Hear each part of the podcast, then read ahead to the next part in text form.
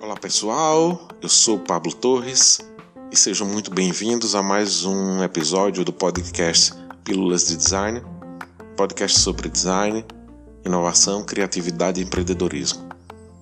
No episódio de hoje recebemos mais uma vez a designer Gislaine Mendonça Silva, ela que é graduada pela Universidade Federal do Amazonas, mestre em design pela Universidade Federal de Campina Grande e doutorando em design pela Universidade do Estado de Minas Gerais.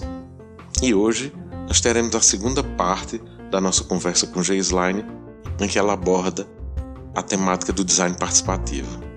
Então vamos nessa.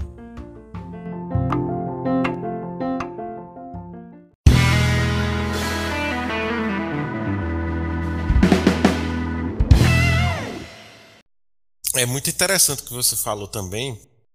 Na teoria, tudo é muito bonito, é. né? É.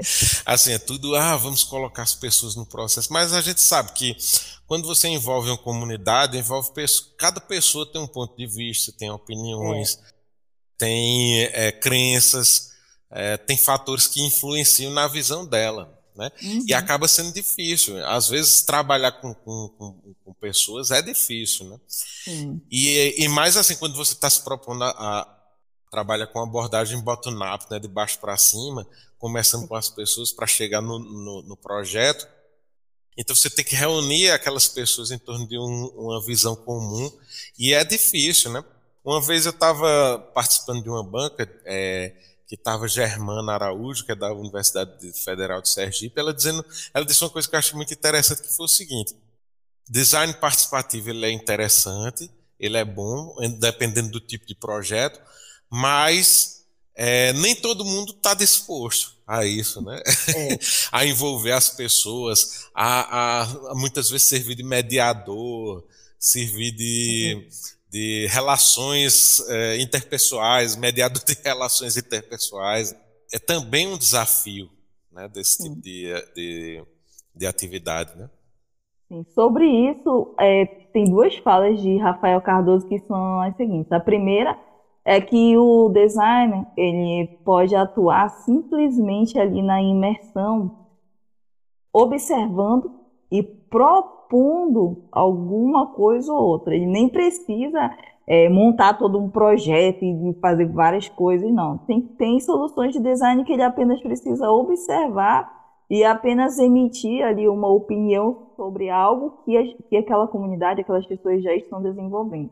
E a outra fala dele é que o, o design, ele por si só, ele não gera esse empoderamento todo, ele não é esse salvador, né? Ele vai falar de Exatamente, é a ideia é assim, ah, o designer é. vai salvar o mundo. Não, também não, não é assim. Mas, né? Entretanto, com ele, aí já o SAI puxa isso, né? Entretanto, apesar de nós não sermos salvadores, a gente pode contribuir em, em alguma em parte e mais ainda quando acontece de forma multidisciplinar quando várias disciplinas estão envolvidas no processo. E foi isso que eu experimentei muito durante o programa Coroado.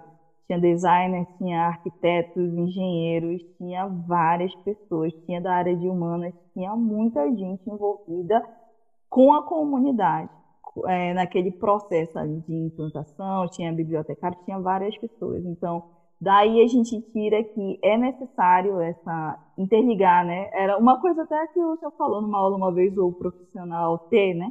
Ele tem ali, ele se aprofunda em algo, mas ele também consegue se conectar com as outras áreas. E é, e é bem isso, essa parte do design participativo. A gente precisa se conectar com as pessoas, com os outros profissionais, né? que essas pessoas elas precisam ser ouvidas e o crédito, aquele, aquele crédito, né, de não, eu acredito que essa pessoa ela é capaz de, de realizar, essa pessoa ela é criativa.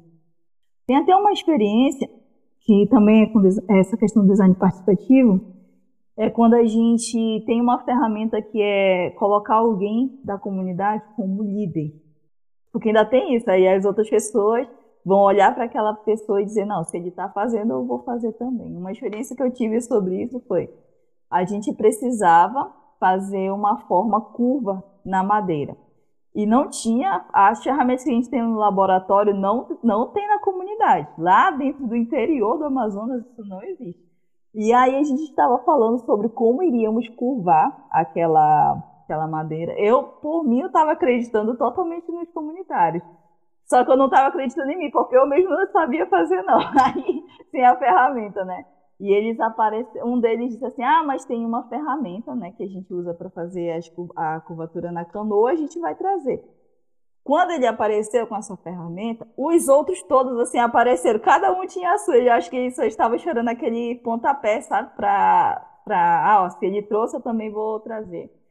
E eu lembro que eles sentaram assim com, com um pedaço de madeira, assim, um bloco machetado, e eles começaram a, a fazer a curvatura. No final, né? O que a gente fez na equipe design, a gente só fez a, o gabarito para fazer a, a curvatura dentro do ângulo. Eles fizeram perfeitamente. No final a gente montou assim a poltrona. Aí o teste é aquele, né? a gente senta e fica lá. E aí eu fiquei tipo, meu Deus, como, como é a questão assim da criatividade, o domínio da, da técnica que riqueza de conhecimento que essas pessoas. Adaptação, né? A, a é. resiliência, né? É. Ou seja, assim, ah, não dá para fazer desse jeito, então, mas, mas, vamos tentar de outro jeito, né? Exatamente. É muito rico esse trabalho, assim. Eu gosto de, mas por conta disso também é como as pessoas elas podem nos surpreender durante o processo. Que hoje os problemas são muito complexos, né? Então, assim, você não resolve mais as coisas sozinho, como era é. antigamente, é. né?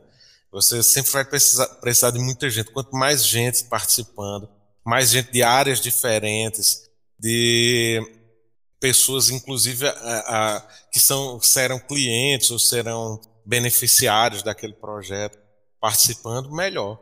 Porque você pode fazer algo que seja totalmente adequado a elas e elas podem contribuir na, na digamos assim, na diluição dessa complexidade, né?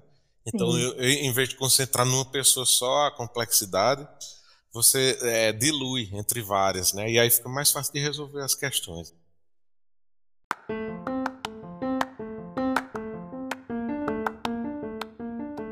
Bem, eu sou Pablo Torres e esse foi o episódio de hoje do Pílulas de Design.